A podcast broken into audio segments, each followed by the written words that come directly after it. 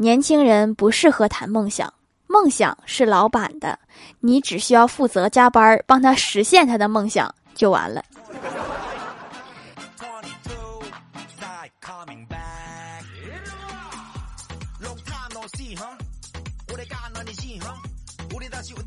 Hello，喜马拉雅小伙伴们，这里是糗事播报周二特蒙版，我是你们萌逗萌逗的小薯条。最近刘畊宏火了，今早我也跟着刘畊宏跳了一会儿，跳的是《本草纲目》，然后就产生了一个疑问：确定这燃烧的是我的脂肪吗？我怎么感觉燃烧的是我的生命？咱就是说，这东西真能瘦下来吗？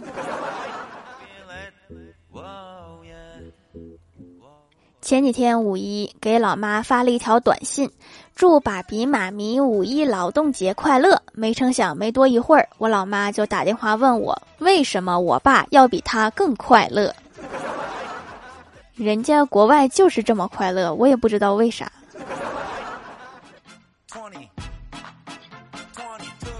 我哥去相亲，互相简单了解一下情况之后，收到了聘礼。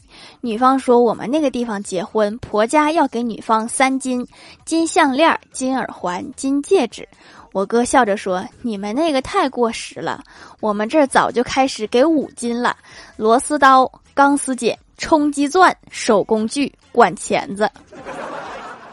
这五样要是金子的话，那也都不少钱呐。”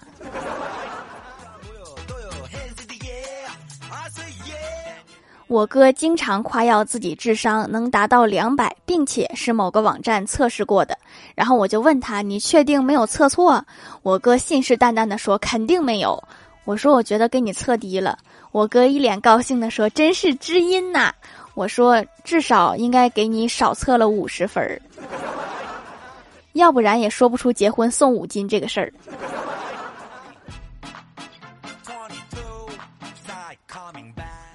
欢喜开车出去办事儿，出来的时候发现车前挡风玻璃被扔了一堆垃圾，他直接报警。警察来了，询问附近的人，没有结果。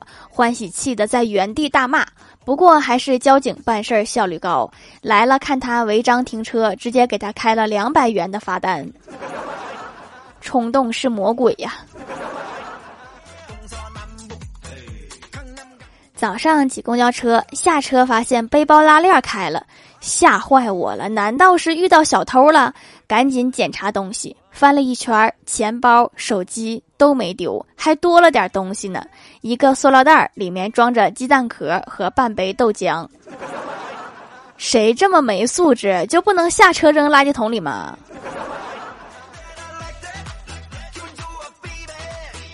记得去年年底的时候，公司领导找我谈话，谈了很久。我当时以为我要失业了，已经做好今年要被裁员的准备。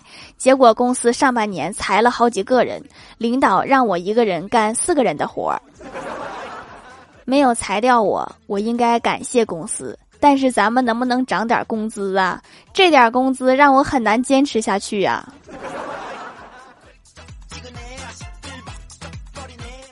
昨天和公司一个客户聊天，这个客户是拍纪录片的。我就问他，我说你拍片子花那么多钱，钱从哪儿来呀？客户说他有一个发小是某个银行的董事长，平时拍纪录片都是他们银行给钱。我说我认识拍纪录片的有都有一个最大的特点，就是穷。然后我问他：“你有没有认识拍纪录片有钱的人？”客户点头说：“有一对夫妇是千万富翁。”我问他平时靠拍什么这么有钱？客户说：“就是拍一些野生动物。”我就好奇的问：“拍野生动物怎么能成千万富翁啊？”客户说：“他们家原来是亿万富翁，后来拍成了千万富翁。”原来这行这么费钱。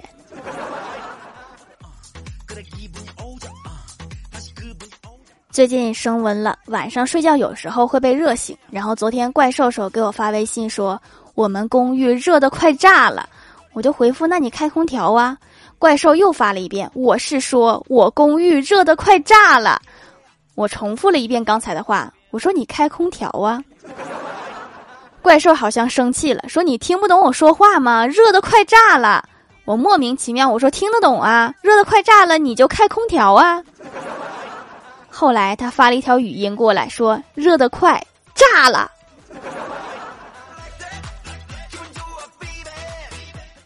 李逍遥都快三十了，还单身。一次我问他：“咱们单位这么多美女，为何你到现在不找个女朋友？”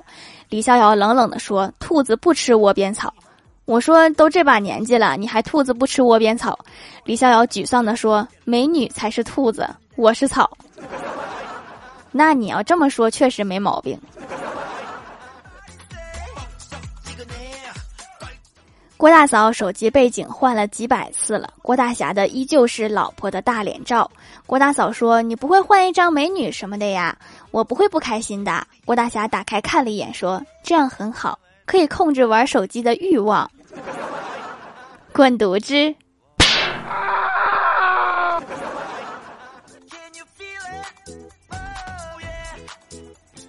一天，郭晓霞他们上自然课，老师问同学们认为家里的电和天上的闪电有什么区别？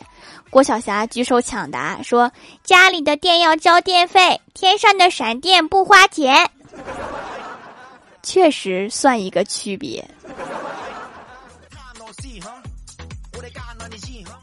前几天看到一个新闻，一个男子为了讨女友欢心，倒卖其父二百四十万股票后挥霍，买豪车送钻戒，天天花天酒地，折腾几天，他手中的钱所剩无几时，女友还是离他而去。然而令他惊奇的是，他能用手中所剩无几的钱买回其父原来份额的股票，一切又归于正常，像什么都没有发生过。这好事儿为什么就从来没有落在我身上过呢？我是说股票。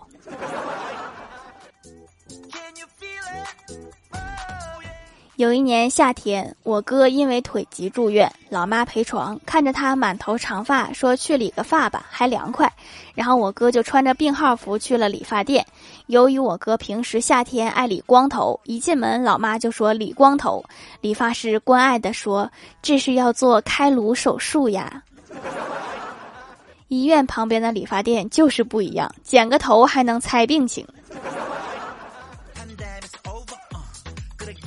晚上，我哥突然接到一个电话，听声音像是他一个特别好的朋友。就听对面电话哭笑不得的说：“我刚才竟然开着手机的手电筒去找手机，我好像是傻子。”我哥一听，紧张的问：“那最后在哪找着的？”这是俩傻子。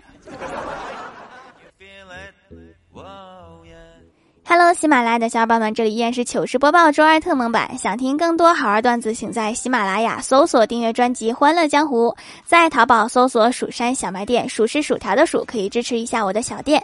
还可以在节目下方留言互动，还有机会上节目哦。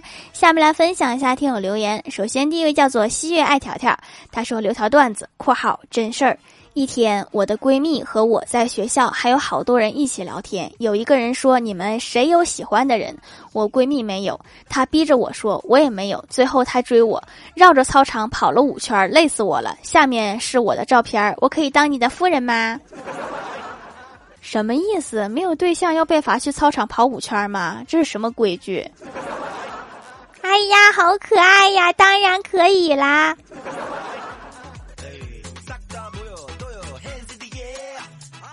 下一位叫做一个爱嗑瓜子儿的小土豆，他说：“条条，我本想一口一口吃掉忧愁，却一口一口吃成肉球，说明能量守恒定律是对的。”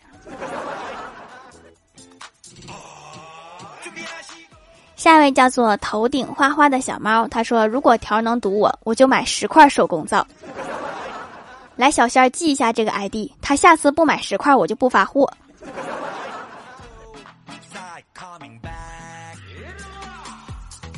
下一位叫做彼岸灯火，他说坐火车挨着我坐的是一个女孩，长得挺可爱，我便上去搭讪。于是我决定从星座入手。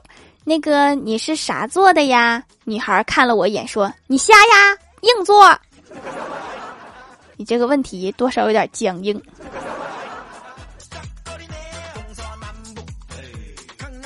下一位叫做明玄，他说留条段子：一个老头去看医生，是一个女医生。那个医生问你咋了？老头说我脚疼。然后医生捏着他的脚说：脚麻吗？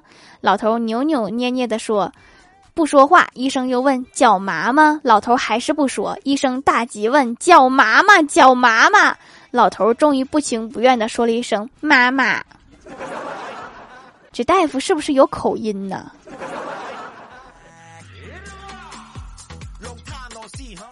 下一位叫做 T 九四二四八七幺六四，他说才知道手工皂可以养皮肤，我的脸就是洗坏的，用的清洁力很高的洗面奶，还听同学忽悠刷酸，特别严重，一碰就疼，去医院开了药，一个月没洗脸，养过来了，但是变成了敏感肌，本来已经放弃了，试试手工皂洗了一个多月，竟然不那么敏感了，这好东西应该全国普及一下。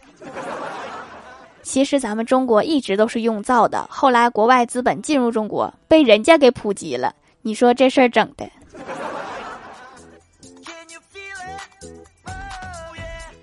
下一位叫做一个不知道昵称的九妹，她说下班回家看到老爸站在阳台上抽烟，紧锁眉头，惆怅的望着窗外的乌云。我问爸怎么了？我爸说要下雨了，下雨你妈就不能出去溜圈了，然后他就一定会输光我的欢乐豆的。那是挺严重的，打斗人的痛，其他人根本不懂。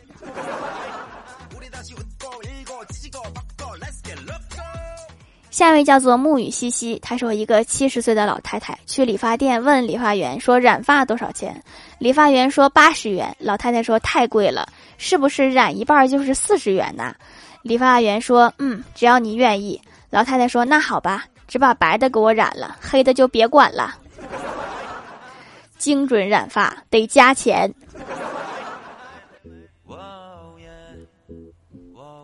下一位叫做薯条酱最帅，他说一个女孩子虚弱的躺在床上，脸上是掩盖不住的苍白，嘴角却微微带笑。她伸出手，微微颤抖，眼角的泪光微闪，嘶哑的声音喃喃道：“前排，你来晚了，已经非常靠后了，别说前排了，鸡排都没了。”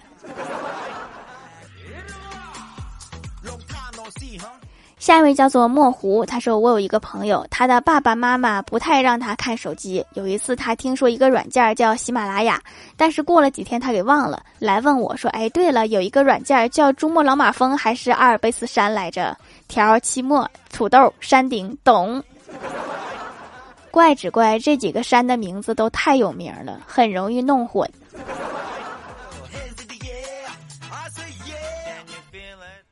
下面来公布一下上周七九五级沙发是想当一名铲屎官盖楼的有西月爱条条，一个爱嗑瓜子的小土豆，彼岸灯火，蜀山派孟婆汤，薯条酱别拖鞋自己人，本喵子没空底，知行合一的隋先生，凡凡小天仙，头顶花花的小猫，感谢各位的支持。好啦，本期节目就到这里啦，喜欢我的朋友可以点击屏幕中间的购物车支持一下我。以上就是本期节目全部内容，感谢各位的收听，我们下期节目再见，拜拜。